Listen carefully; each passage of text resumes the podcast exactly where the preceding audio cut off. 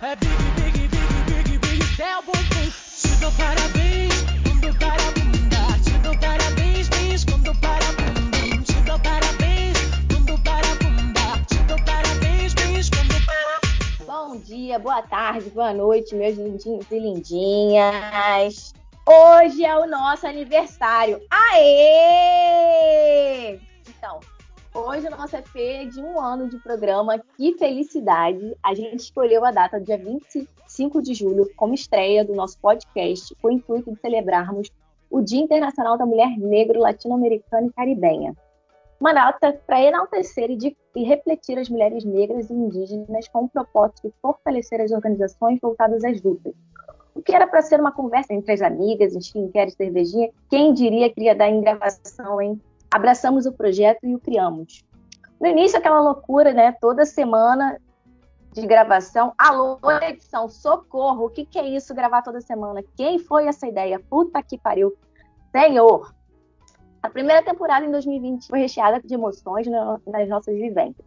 Assuntos como Crescer com pai ausente, pai presente, síndrome do impostor, colorismo, setembro amarelo, terapia, solidão e solitude, outubro rosa, política, fé, solidão do homem negro, com a participação dos meninos do REC Ponto, transição capilar, vivências de um gay negro, e a nossa segunda temporada de 2021 resolvemos mudar o formato com a levada de entrevistas, participação de convidados ilustres.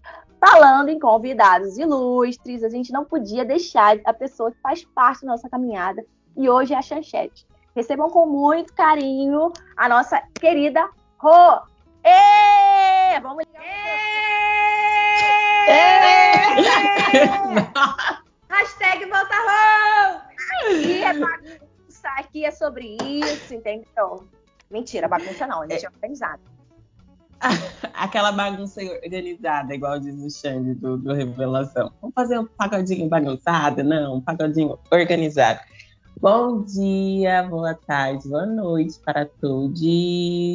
Rosângela falando. Saudade de gravar, gente, porque eu fico aqui escutando os programas e falo, nossa, eu ia falar aquilo. Eu acho que eu ia responder aquilo. Eu ia interromper tal pessoa para falar tal coisa. Eu ia fazer polêmica nessa pauta. Mas tá muito bom acompanhar vocês é, de, de, longe, né?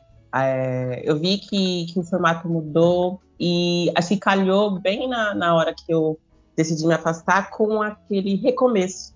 Então eu, eu li lá o texto que foi feito, proposto, e aí eu me identifiquei também com o momento que eu estava vivendo, a necessidade de pausar e recomeçar. Então, eu recomecei muitas coisas na minha vida e também acho que os projetos que, que estavam também no meu caminho, eu precisei dar um, um outro sentido e olhar como que ele acolhia na minha vida. Então, agradeço pelo convite de uma ex-Chances e hoje a Chanchete por estar aqui, né, gravando com vocês esse episódio de um ano. Então, vamos dar o nosso bate-papo? uma levada de um dia muito importante para uma buceta, né? Porque a gente usa caralho com algo foda, porque não a gente não pode usar buceta, né? Porque a gente tem buceta, vamos usar buceta. Ai, que mundinho misógino, hein? Vamos ressignificar isso aí. Sem mais delongas, né? Porque aqui a gente trabalha com tempo. É... a nossa sequência do nosso bate-papo. Quem é ou são as mulheres de referência negro latino-americana para vocês, meninas? Pergunta tá aí. Pode ser atriz, cantora, escritora, família, óbvio. Ah, eu começo, né, querida? Eu pergunto e eu mesma respondo, né? Vou, vou fazer essa linha, tá? Então, referência de, de mulher para mim, assim, primeiramente familiar a minha vovó, linda, maravilhosa, mãe materna, é, é, linda, ela para mim é uma referência de mulher e batalhou para dar o melhor para sua família e popularmente conhecida, é, popularmente na minha família, né? Mas assim, uma pessoa que tem mais visibilidade perante que artista, eu acho que seria a grande uh, honrosa Ruth Souza, que foi a primeira artista, a, a primeira atriz negra no Brasil, e ela nos deixou, infelizmente, em 2019, e em 2021 ela completaria 100, 100 anos, e para mim ela é uma referência, assim, pela história, pela batalha, pela, pela vivência mesmo, né? E é isso. Vamos lá? Quem é a próxima? Ai, licença para chegar, porque eu não vou deixar de falar isso, né, gente? Bom, é, eu andei pensando um pouco sobre como a gente às vezes acaba referenciando o que está lá fora, né? Não que seja um problema, né? Entre mulheres negras, acho que cabe. cabe Já também. voltou problematizando. Algumas coisas não mudam. Hashtag Mas, saudade problematiza. Mas Angela Davis já dizia: por que, que vocês vão me enaltecer? Não que não precise, né? Se vocês têm uma Lélia Gonzalez aí, a gente acaba olhando muito o que é fora, né? E esquece o que tem aqui internamente. E aí, trazendo primeiro, né, para celebridades, figuras públicas, eu vou para uma linha da, da vereadora Erika Hilton. Ela foi a maior votada em, nas eleições de 2020, a mulher negra trans. E aí, vendo como, como esse cenário, né, é, graças a Deus tem mudado, e aos orixás, eles têm mudado, e a perseguição para muitas, muitas mulheres trans que foram eleitas e ainda assim é, são perseguidas pelas, pela população civil, né? Por não aceitar, não aceitar, é, é, não aceitar e não respeitar nessa né, posição delas nesse, nesse novo cenário. Então, a gente vai ter que, as pessoas que não, não aceitam vão ter que engolir, porque o cenário está mudando. Parar de olhar a pessoa trans como só como trabalho sexual, não que há um problema, né? Como diz a Erika Malunguin, que também é uma referência, é, ela fala, vocês não tem problema nenhum em ser um trabalho sexual, mas você tem que parar de normalizar e, e acreditar que só esse é o nosso lugar, somente um trabalho sexual. E aí, trazendo também para a família, vou enaltecer minha mãe, minha rainha maravilhosa, que, que fez 61 esse ano, com saúde e disposição que eu não tenho, e ela tem em dobro. Então, eu só quero agradecer por, por ter possibilidade de vivenciar nesse plano, nesse momento aqui, vindo como filha dela. Então, isso para mim é uma grande honra. É isso. Ai, que linda! Então, eu, como vocês já sabem, né? Eu tenho muita dificuldade de ter referências fora da minha família, porque minha família é completa, né, gente? Então eu sempre cito eles. e não tem como não falar de Regina Maria, a mulher mais incrível que eu conheço na face dessa terra. É, acho que minha mãe viveu tudo com a dor e a sabedoria de ser quem é, de ser uma mulher preta. Então, eu, todas as minhas homenagens, sempre que eu te falo de mulher preta, para minha mãe. Mas não esqueço aqui de todos os meus familiares, minha Dinda, Carolzinha, minha família toda pretinha, e das minhas amigas pretas, porque vou te falar um negócio, hein? Caminhar com as pretinhas e dar uma segurada na. Quando o barco vai balançar, elas seguram a onda bacana e, e entendem perfeitamente o que, que é essa caminhada, né? E eu vejo isso até de pessoas que, na minha humilde opinião, ainda estão num caminho de construção inicial. Às vezes a pessoa ainda está lendo de Jamila, brincadeira. E... Mas a gente sabe que no olhar a gente se entende. Aproveitei que a Ruth tá aqui para dar uma problematizada também. Fiquei com saudade. Eu ia falar, não sou só eu que problematizo, não, já veio. Tá, chegou a minha vez. Gostaria muito de trazer referências dentro da minha família é, minha mãe é uma pessoa extremamente maravilhosa, incrível, que eu amo, mas não se reconhece como mulher preta. Então, como que eu vou trazer como referência uma mulher que não se reconhece como negra? Então, não dá.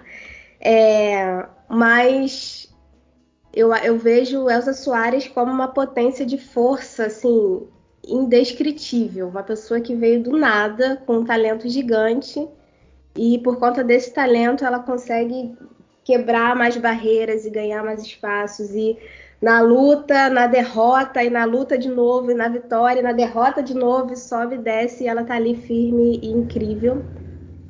É, a mãe Márcia Marçal também é uma mamãe de santo muito forte aqui no Rio de Janeiro também, que é uma mulher incrível, que tem uma voz super acolhedora, super bondosa, sábia. Então, eu tento me guiar por essas mulheres e seguir os passos de alguma forma, dentro, dentro do que cabe a mim, dentro do que se adequa à minha realidade que eu acho que vale a pena. E é isso. E óbvio, né? As, é, Lélia Gonzalez, que foi incrível. É... Gente, Djamila, vocês falam da Djamila, mas ela tem um papel muito importante, cara. Meio que ela que abre as portas para as discussões racistas, sabe? Assim, não que eu seja. Eu, eu, eu gosto de Não. coisas mais profundas e tal. Mas eu acho que ela tem um papel extremamente importante na sociedade hoje, porque a branquitude começa a entender através dela em geral. Então, eu acho que ela É abre uma porta falar. muito importante. Eu super concordo com você. Djamila abriu portas para mim também. Eu acho que ela tem uma referência muito importante, assim como a Chimamanda tem no país dela, né? Também tenho minhas questões, vídeo Roda Viva. Mas eu acho que para nós pretas ela é meio, meio que um caminho inicial. E eu falo isso com todo respeito, porque ela faz o que eu não conseguiria fazer, Djamila. Mas eu acho que ela é uma Exatamente. porta muito boa para a branquitude entender.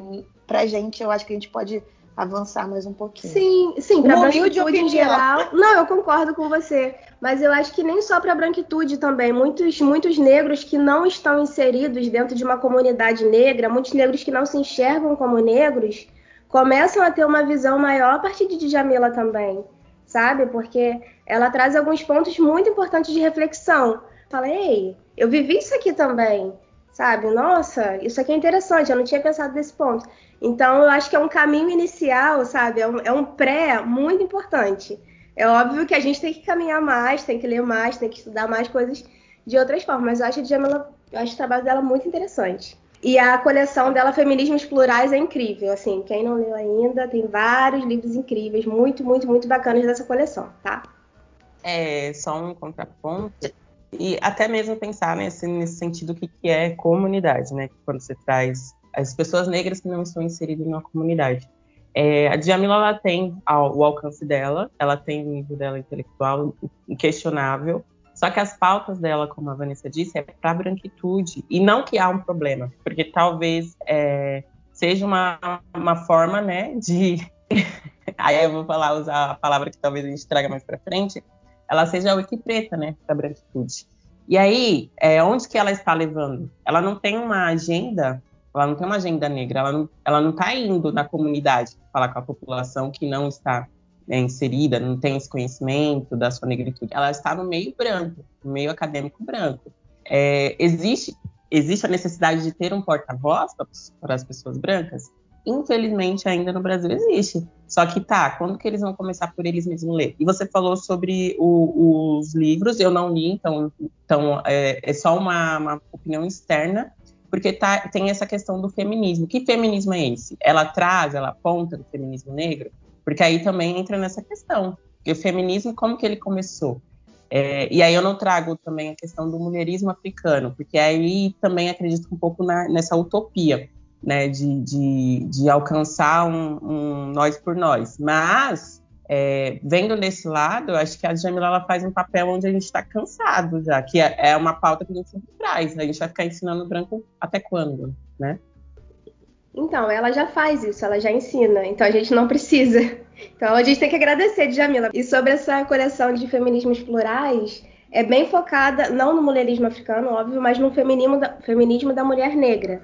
E alguns dos livros que tem, é, tem o Racismo Estrutural, do Silvio Almeida, tem o Interseccionalidade, tem Empoderamento, de uma outra autora que eu não lembro o nome agora, desculpa. Mas então, assim, são vários títulos de autores diferentes. É, a coleção se chama Feminismos Plurais, mas nem todos os livros são focados em feminismo. E os que falam de feminismo são com essa visão de mulher negra. Tanto que a Bell Hooks é sempre citada, enfim. É muito interessante para todos. Ai, gostei Ó. da discussão. A Rô bota fogo né, nas coisas. Só pegando um gancho. Na moral, volta a rua. Muito bom. É, só pegando um gancho de mulher negra, como a, a Rô mencionou, né? Mulher negra trans, a referência dela. é, Eu queria falar que 2020 acho que foi um ano que apareceu muitas campanhas, né? De vidas pretas importam, vidas trans importam, e eu vi que uma campanha da Calvin Klein, que é uma marca famosa mundialmente, ela lançou em, 2000, acho que em junho ou julho, Pride 2020, que é o Orgulho de 2020, uma mulher negra gorda e trans. E isso foi épico, né? É, é memorável a gente ver que as, que as campanhas realmente estão dando, dando visibilidade. Mas aí tem dois pontos. Qual visibilidade? É porque está na moda ou porque realmente você está focado na diversidade, né? Não somente essa campanha, mas também teve a A Rihanna, né? no mínimo os dois. Nath. É, no mínimo os dois. Sim, sim.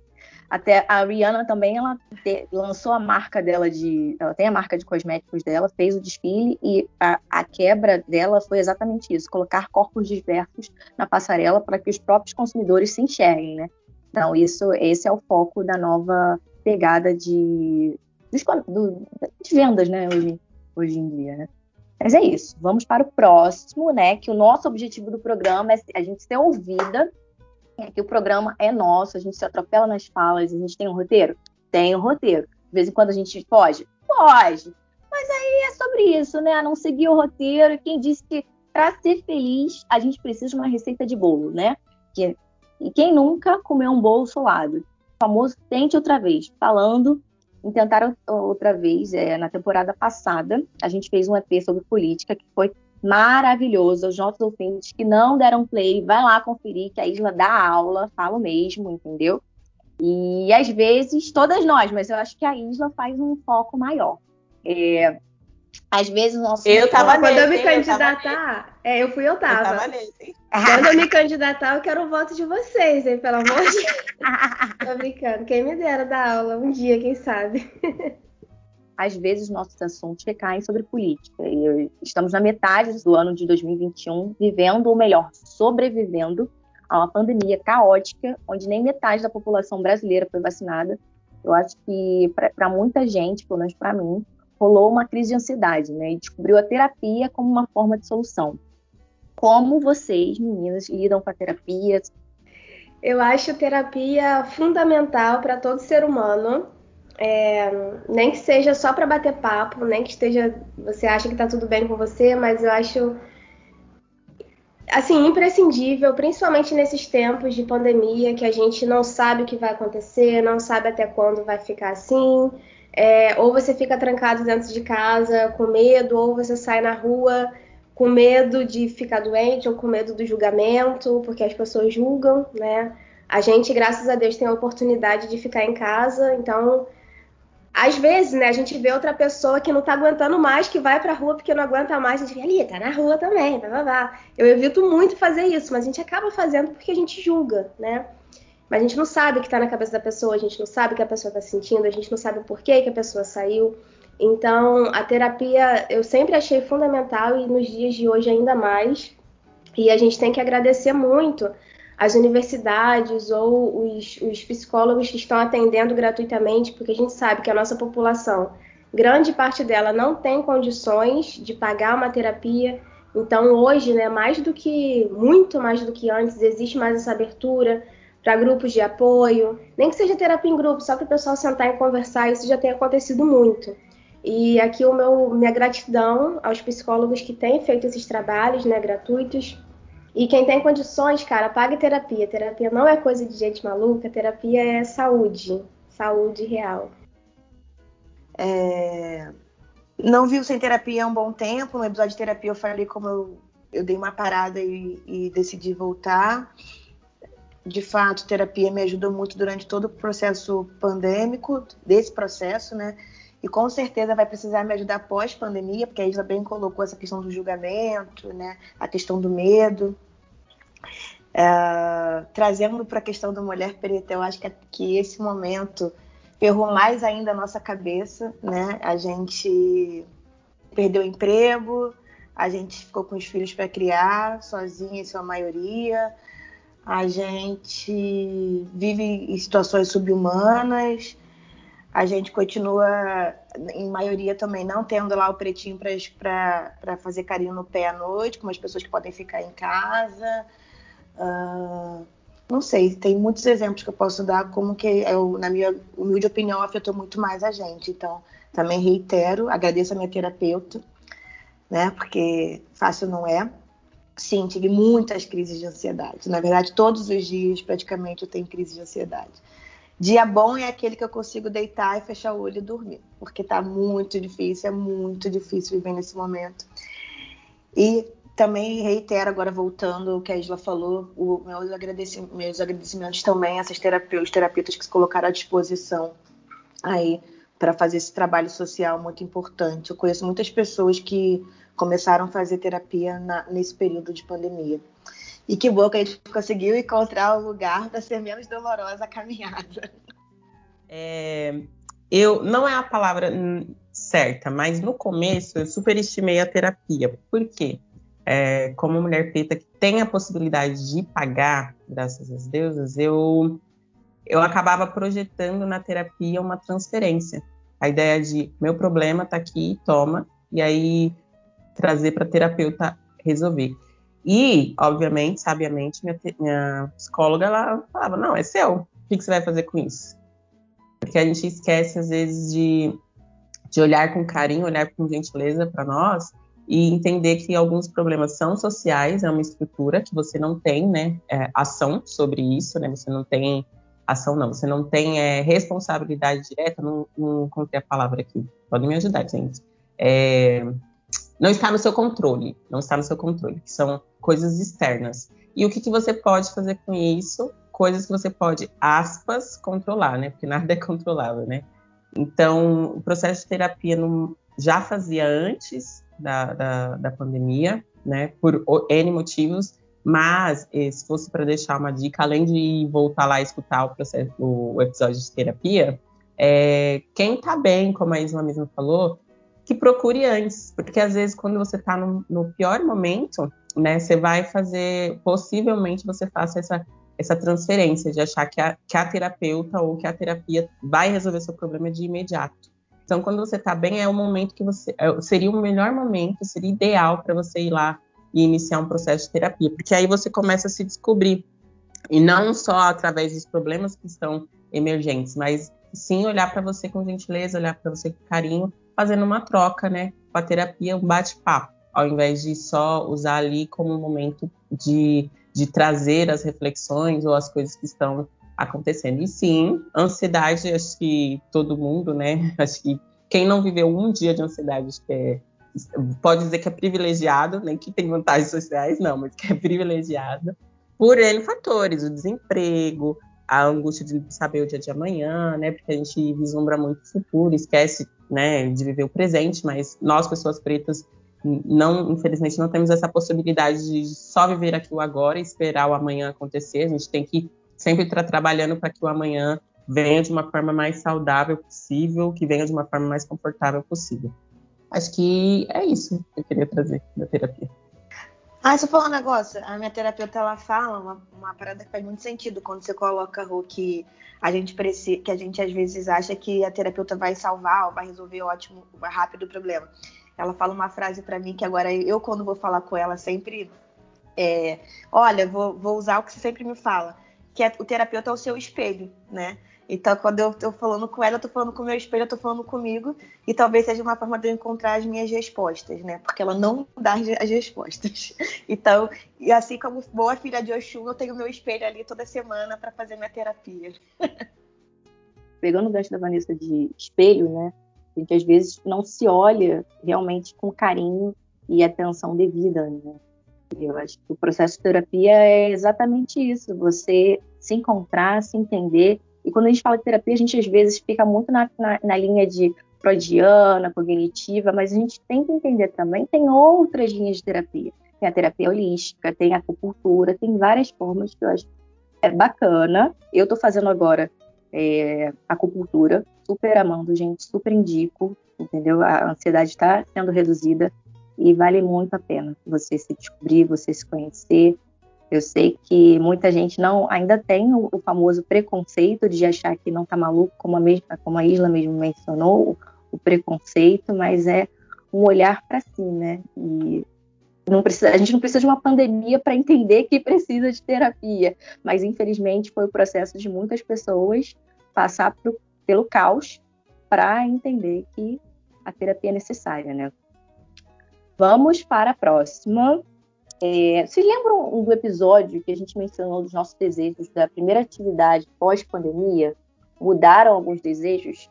Eu lembro de um que, para mim, quando acabasse, se eu tivesse vacinada, roda de samba aglomerada, era isso que eu queria. Eu ainda quero. Tá rolando roda de samba? Tá rolando roda de samba. Tá legalizado? Mais ou menos, entendeu? Não tenho coragem, até porque eu ainda, infelizmente, não fui vacinada. Estamos em metade de julho, né, dia 20 e poucos, e a faixa etária aqui no Rio de Janeiro, para mim, ainda não foi liberada. Mas, enfim, Mesmo vacinada pela segunda dose, a minha vontade é ir numa roda de samba, calma na mão, ó. Calma na mão de macumba, saudade disso, inclusive. Ô saudade, ô saudade. Eu também não lembro o que eu falei exatamente, mas provavelmente foi nessa linha. Eu quero ir no terreiro, girar minha baiana, todo mundo que quiser girar junto, eu tô morrendo de saudade desse momento, assim, a gente sabe também que tem algumas casas que já reabriram. É, mas independente se a pessoa está indo ou não, eu acho que esse momento genuíno, pleno, de você estar num ambiente seguro é só quando todos nós estivermos vacinados. Então, meu primeiro desejo, sem sombra de dúvidas, é curtir uma boa gira e depois, assim como a Nathalie, é lamber o chão de um samba. Sei, meu Deus. Vou ter que pegar meu busão pro Rio de Janeiro, porque aqui no São Paulo eu não descobri Vem. esse samba, mas eu vou descobrir também. Gente, saudade de derramar cerveja nos outros, inclusive. Desculpa aí, galera, mas é sobre isso, entendeu? O pé sujo de cerveja, descobrir, fazer amizade na fila da cerveja, falar, oi, amiga, tudo bom? Seu cabelo tá lindo, seu rímel. Ai, gente, saudade de acordar de rímel, falando nisso, entendeu? Acordar bêbada de rímel, ai, saudade. Eu, com certeza, não vou lembrar, né? Pessoa ótima de memória, é, mas os desejos, eles são cíclicos, né? Assim como a gente muda, também alguns desejos podem mudar. Então, eu não vou lembrar de fato. Mas acho que provavelmente. Rô tá toda também... intelectual, né? Nada a ver. Todo... Os desejos são cíclicos. Ela deu, ela deu um upgrade vida. babado, né? pegou a referência, pegou a pauta, outra, outra linha de raciocínio, outra pessoa. Eu fiz que nem a Isla. Isla me mandou, eu falei, vou ler hoje de manhã. Aí eu dei as aulas, teve um gap aí de tomar um café que eu já falei, eu vou tomar, eu não vou tomar café, eu vou ficar com meu humor aqui, ó. Aí já você vai me ver, você ficar feliz. Os desejos são cíclicos, mas provavelmente foi na mesma pegada de se reunir com as pessoas, de festejar é, e, e, acabar, tipo, pensar que alguns desejos também eles podem ter sido apagados por conta dessa pandemia, né? A gente, eu tava numa linha muito de sonhar, e aí, poxa, e agora? Como que vive sem sonho, gente? Como que vive sem sonho? E aí esse processo de terapia é para você Ai, não deixar boa. o sonho morrer. Isso é muito, isso é muito real. Nathalie vai depois mandar um feedback no grupo. Você interrompe as pessoas. É... Porque é doido, mas eu, eu acho que, no, no, falando da minha individualidade, para mim esse momento é atrelado à idade, né? Não à idade de estar velha, mas ao passar do tempo, mais a pandemia realmente hoje eu me vejo com muito menos sonhos. Isso é um negócio pesado pra gente. Caraca, você mexeu na ferida aqui. Deu até é. um vontade de chorar, sabe? Meu Deus, cadê meus sonhos? Real.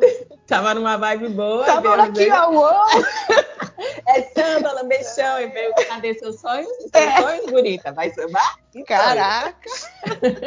Não, mas eu tô falando muito do lugar particular, mas acho que acaba indo de encontro com, com alguma, algumas coisas que vocês podem estar vivenciando, mas é, é isso, na terapia, tentar não deixar de sonhar, porque se você deixa de sonhar, você deixa de crer na, na, na vida, né? De para que ele está vivo. Então, mesmo que os sonhos sejam mínimos, né? Eu quero sonhar que todo mundo vai estar vacinado que todo mundo vai aglomerar, um chão, isso já é um sonho. Então, só foi uma colocação do que do que estava passando por aqui. Calma.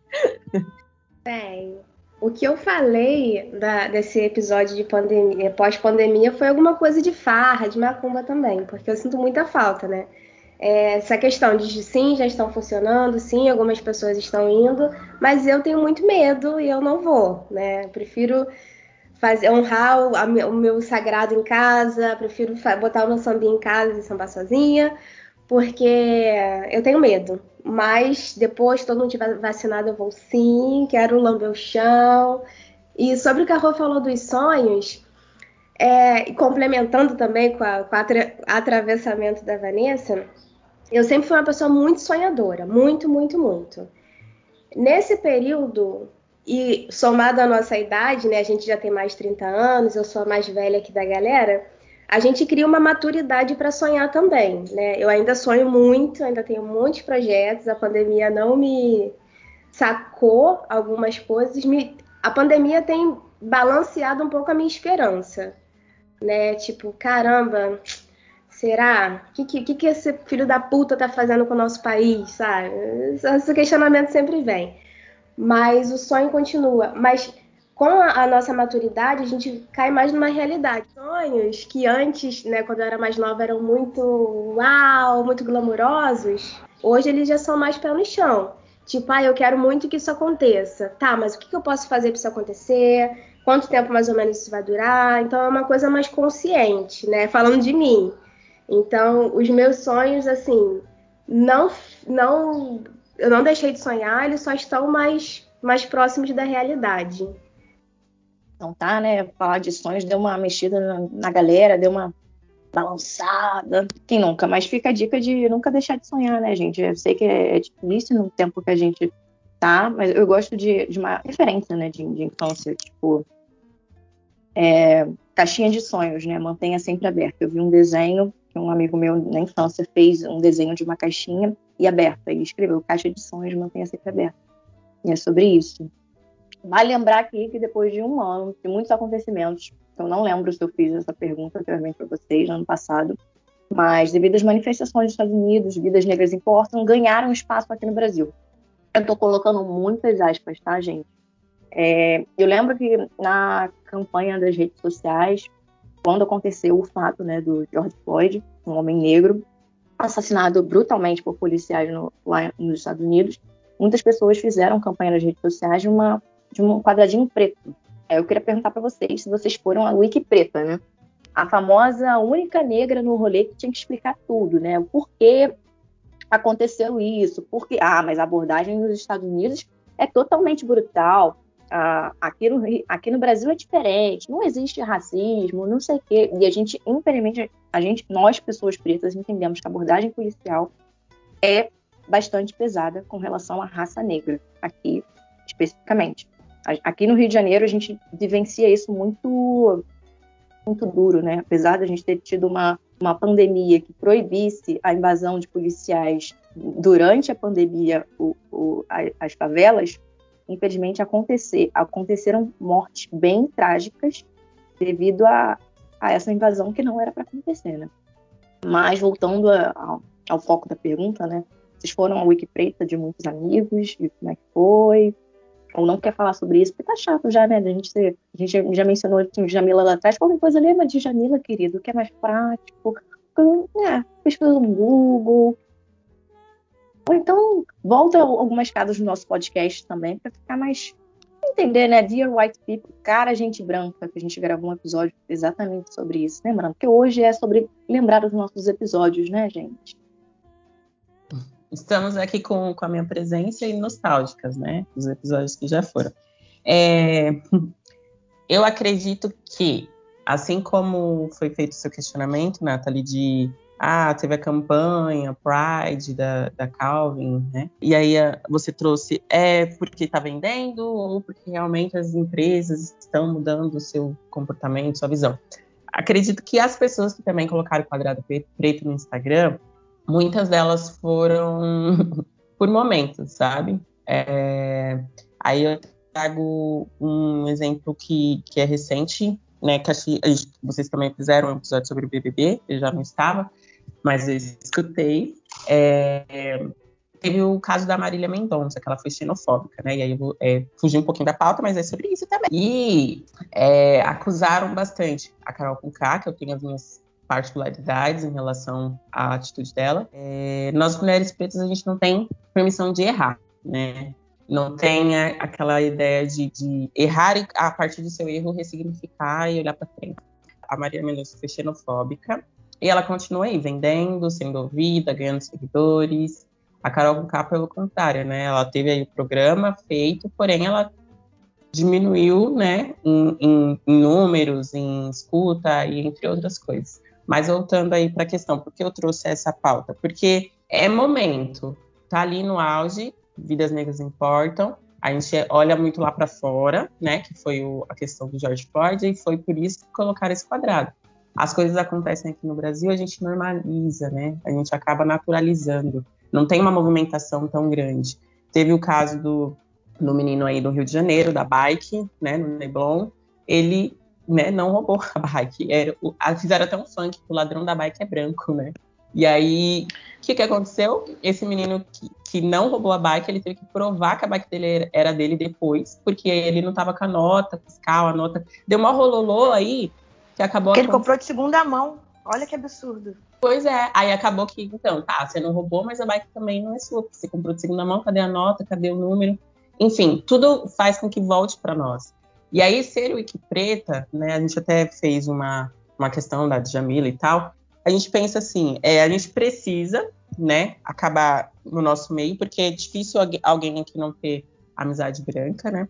É, a gente precisa, assim, estar com quem, com quem tem consciência racial, com quem tem é, é, essa pauta, a gente não precisa ficar toda vez ali explicando, né?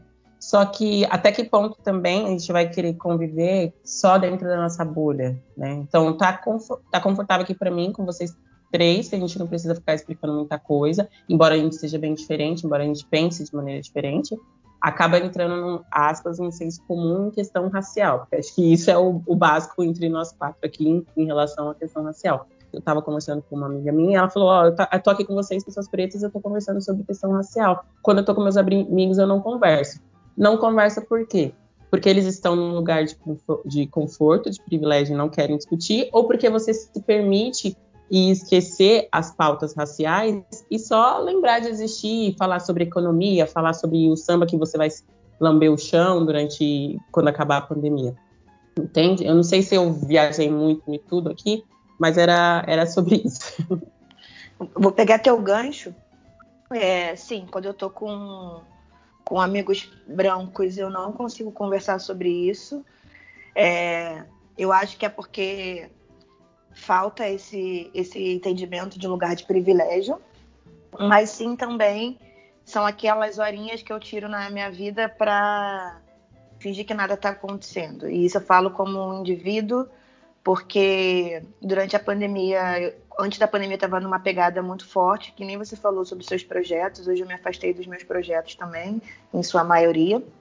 Acho que as achantes continuam me fortalecendo.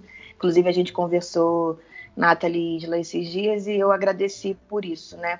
Por estar é, tá conseguindo continuar da forma que eu posso. Falando, né? Muito de Vanessa Passos aqui.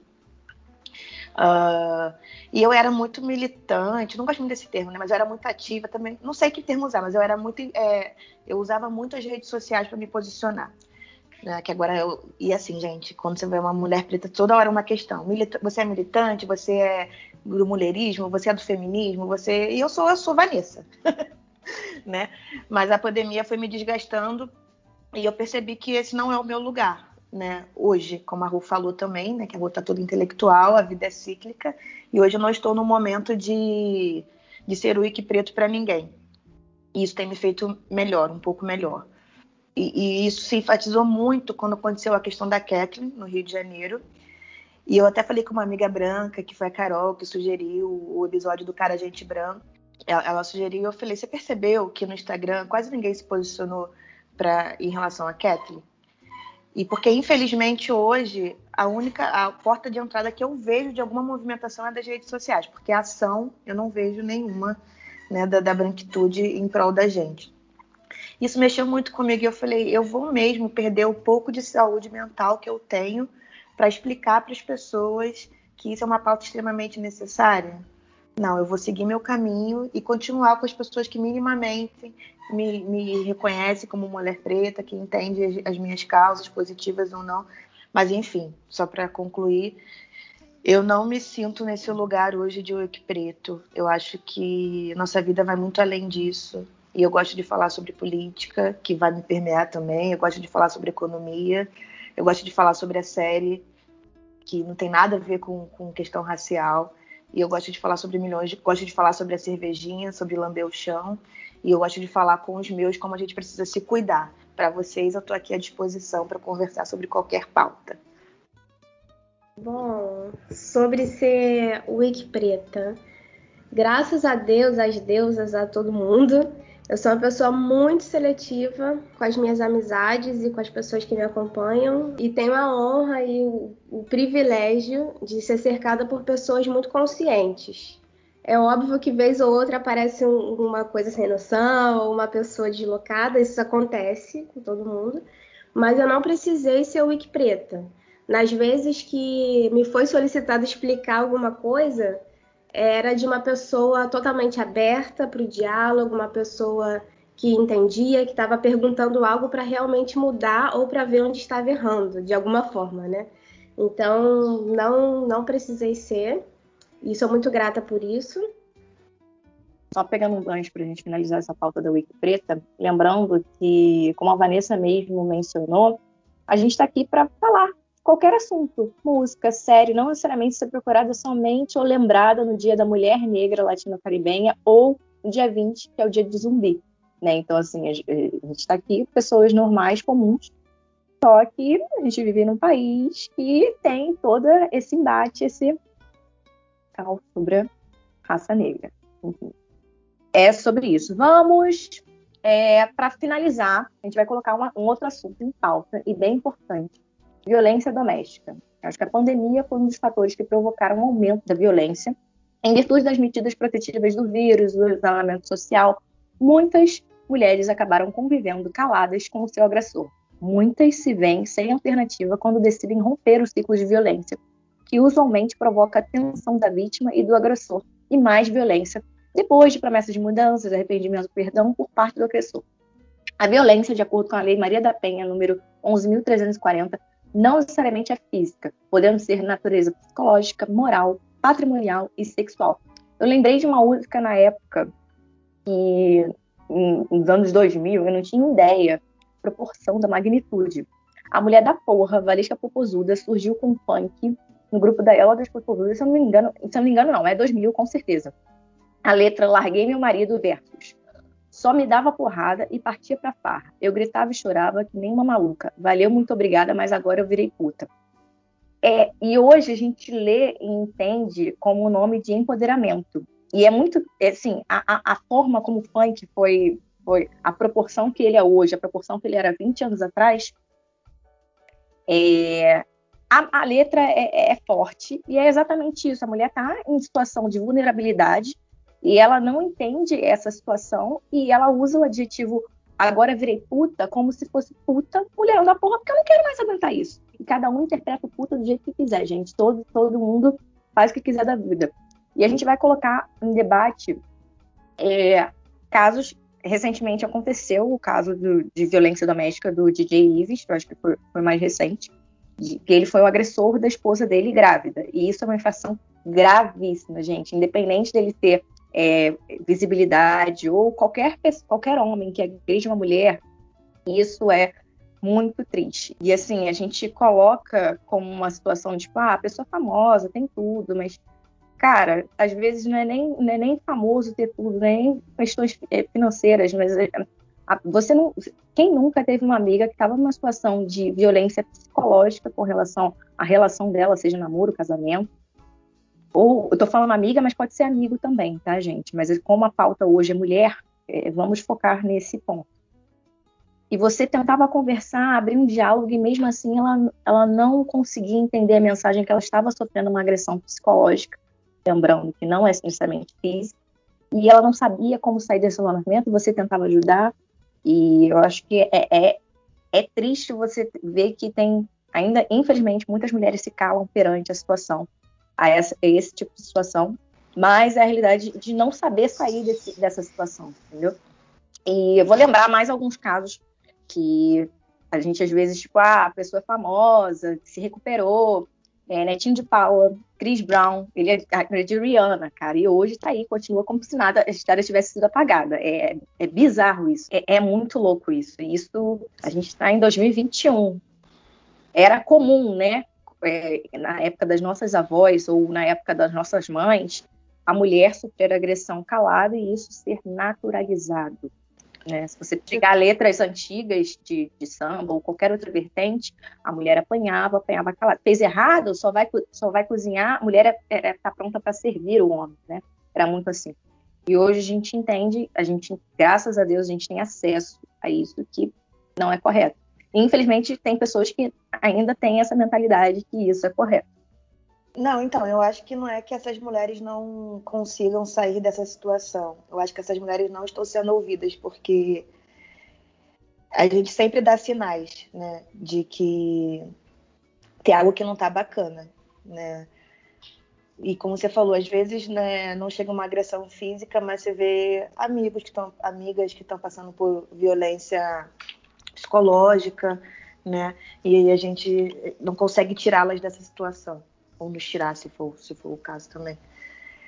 É, aí fazendo um recorte racial, né, imagino que essa mulher do DJ Ives não passou.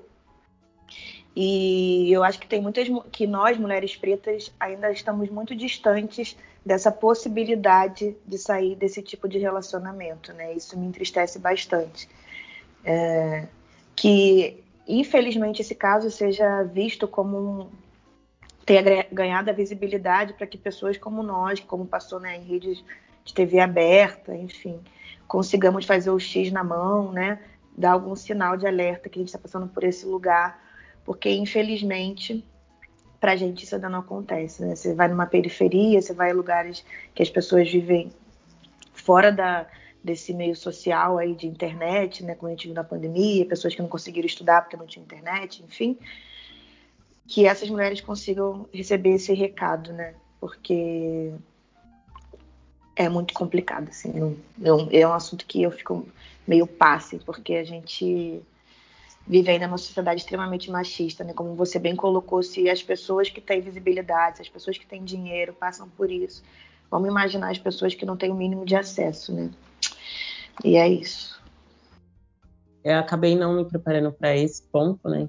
Eu acho que é uma questão muito pesada é, de pensar na violência, né? Mas acho que ela deve sim ser pensada. Mas eu, eu pensei no ponto que foi dito, Vanessa. Acho que a violência psicológica, ela também, ela é, ela é também, além né, da violência física, ela é, ela é bem traumatizante, porque é, é microagressão. Você, às vezes, está vivenciando, ou às vezes você não consegue perceber que, que está passando por essa violência né, psicológica, porque existem os estágios de violência, né? Ela começa com a privação de você pode falar com tal pessoa, não pode falar com tal pessoa. Depois passa para controle financeiro, do que você vai comprar, do que você vai gastar, do seu dinheiro, né, da sua renda, se você trabalha ou não. E aí vai depois para os que, são partes do abuso psicológico também, e, e podendo ou não, ir para o abuso físico, né? Agressão física. Então, é, a gente fala sobre cada pauta, né, data, é necessária para enaltecer alguma questão social. Só que em relação a nós mulheres, são muitas coisas que estão contempladas, né? Então não existe uma data específica para a gente lembrar de que a, o agressor pode estar do seu lado, o agressor pode ser um amigo, uma amiga, né? E aí a violência, ela não, a gente traz sempre em relações afetivas sexuais. A gente, às vezes a relação, o abuso psicológico, ela vem de onde você não espera, de uma mãe, né? De, uma, de um amigo, de um irmão. Então, acho que cabe a nós mulheres nos atentar e, e também tentar é, apoiar quem está vivendo isso de uma forma não tão invasiva, mas também sem desamparar. A culpa não é da vítima, nunca. Nunca. Só uma coisa que teve também, ganhou visibilidade, foram das empregadas domésticas, né, que não eram empregadas domésticas, estavam sendo escraviza escravizadas. É, não tinham direito a salário nem nada, você vivia, não, poder, não podiam sair da, da casa, enfim. E hoje você vê algumas lutas aí, que o que eu vi foi que a Rede Globo é, notificou que essas pessoas ainda herdam, né, ganham na justiça sei lá, um apartamento, e o apartamento tem dívida, essa dívida ainda é dessas pessoas. Então, gente, é, é surreal. Né? E realmente, assim como a rua, eu acho que eu não estou preparada ainda para construir bons pensamentos bem é, profundos sobre esse assunto, porque machuca demais, assim. Eu compartilho de, da fala de vocês que é algo realmente muito complexo, que graças a Deus eu não vivi e espero não viver nunca. É, e é muito triste essa situação, porque muitas pessoas, como a Vanessa falou antes, muitas não são ouvidas e muitas, talvez por terem crescido num ambiente violento, não enxergam que também passam por violência. Né? Quando a gente vai para o Brasil profundo, né, para os interiores, onde esse tipo de violência, onde o machismo é muito forte, as mulheres cresceram vendo seus pais maltratando as mães e elas se casam muito novas, desde já sofrendo violência do marido. E esses maridos também violentam as filhas mais novas. Então é, é muito faz parte da vida dessas pessoas. E é muito difícil elas enxergarem que isso é violência, que isso não é certo, que existe algo além disso, que isso não é amor, que isso não é cuidado, né? Isso é o patriarcado na sua forma mais terrível se aplicando. Então, é muito difícil a gente falar sobre isso, é... mas assim, que, o que eu espero é que todas tenham consciência de que elas podem ter uma vida além disso, né? Além da opressão, que não é necessário você viver com o teu opressor. E o opressor, como a Rô falou, pode, pode ser não só o marido, né? Mas outras pessoas também, inclusive os filhos. Então, a gente, como mulheres, século XXI, é triste saber que esse tipo de pauta ainda está na nossa sociedade, mas o nosso dever é falar mais sobre isso e fazer com que as pessoas entendam para que isso acabe de uma vez por todas. Para finalizar, se você estiver passando por uma situação de violência doméstica, disque 180. Cadê meu celular? Eu vou ligar pro 80. Vou entregar teu nome e explicar meu endereço. Aqui você não entra mais, eu digo que não te conheço. E jogo água fervendo se você se aventurar. Eu solto o cachorro e apontando pra você. Eu grito perto. Eu quero ver você pular, você correr na frente dos vizinhos. Você vai se arrepender de levantar a mão pra mim.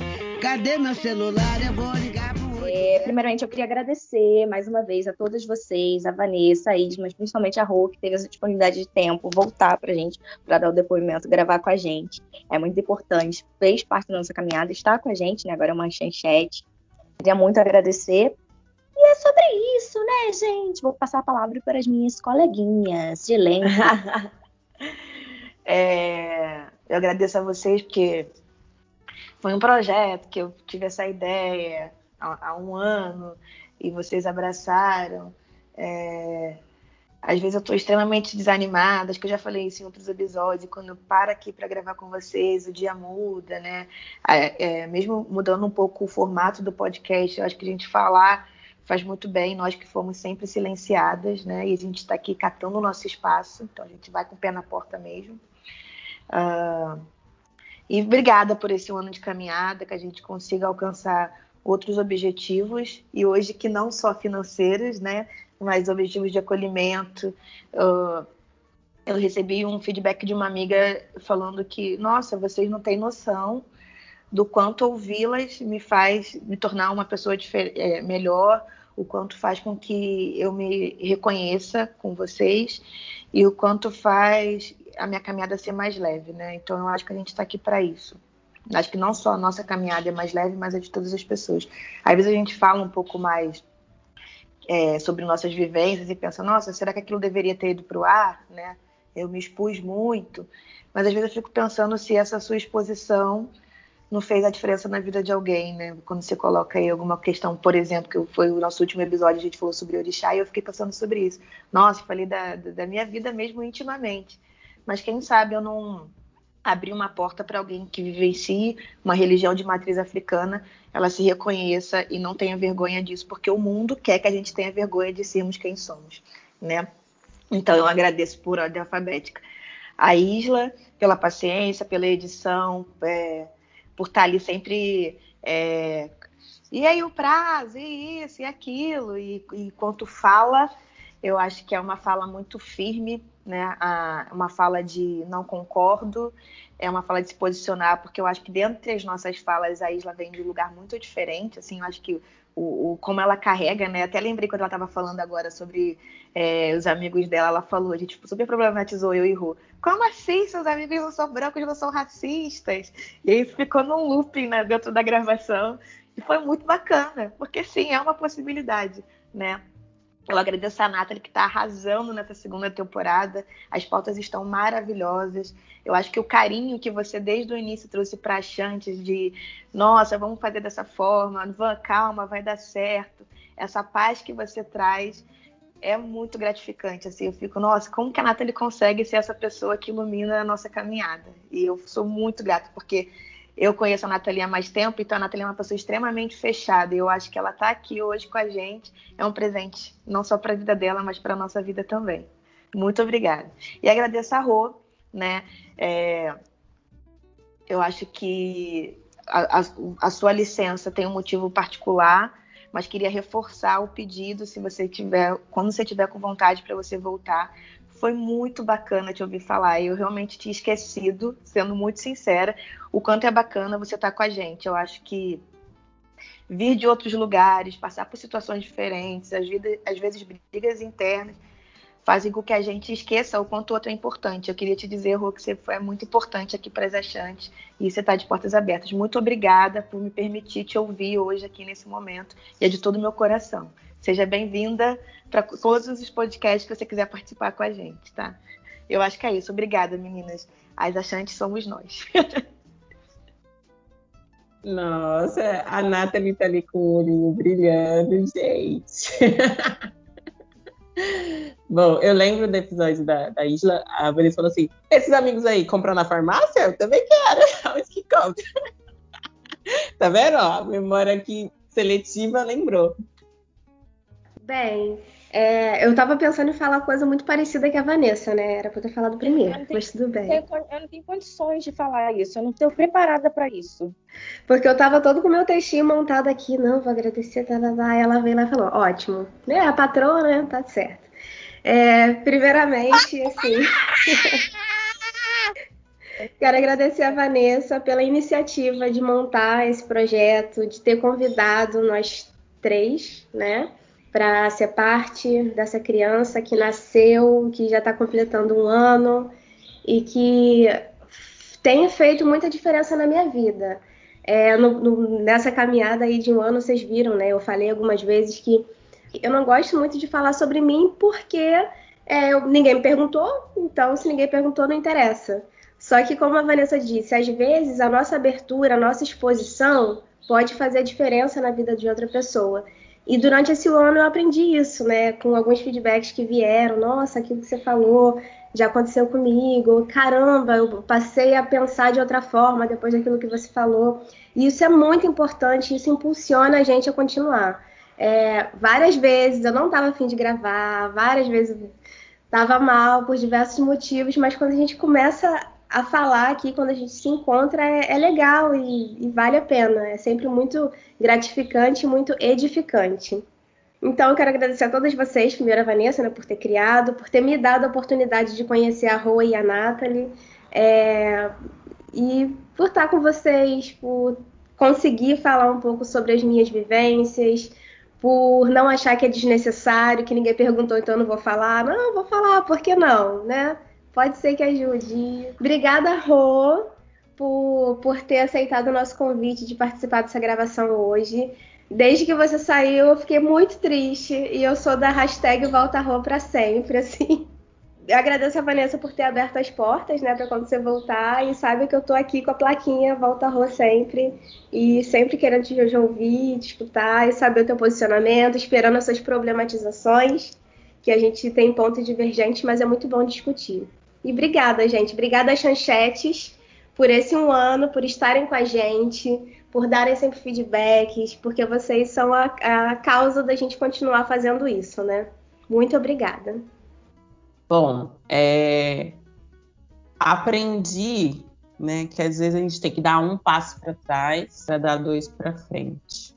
Então, nesse um ano né, que eu estive com vocês, menos de um ano, né? Porque acabei me ausentando aí na metade do caminho. Mas olhar para trás e olhar a trajetória né, até aqui me faz ressignificar vários passos que eu dei e, o, e entender o sentido de cada, cada coisa. Então, foi necessário eu, eu estar com vocês, conhecer cada uma, para aprender também a me entender, entender os meus limites, entender a mim mesma em alguns aspectos. Então, hoje, né, eu quero agradecer as três igualmente. Acho que cada uma tem um peso, né? A, a Vanessa me acolheu antes de todo mundo, antes desse podcast, na, nas minhas trocas. Né? A, a Isla veio me mostrar que eu tenho potencial e que eu, a cara dela, que eu tenho potencial e que eu posso explorá-lo.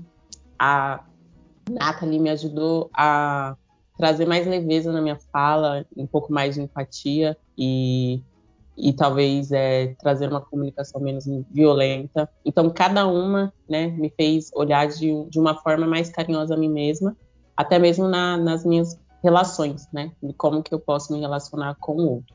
E esse podcast foi um projeto inicial que vocês, que nós, né, tive, a Vanessa teve a idealização e nós abraçamos e acolhemos. Ele fez, acho que até mais bem para mim mesma, né, enquanto pessoa, do que do que falando num coletivo. Temos um podcast? Temos um podcast!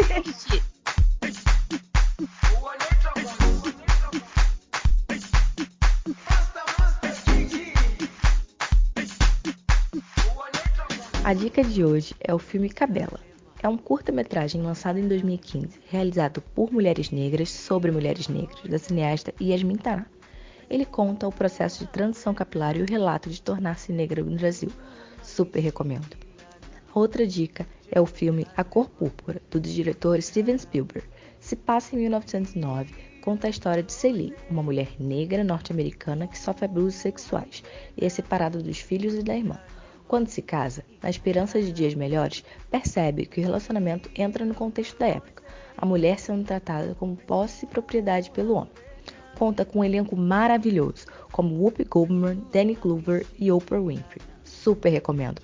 Para quem é apaixonado como eu, super recomendo também o livro.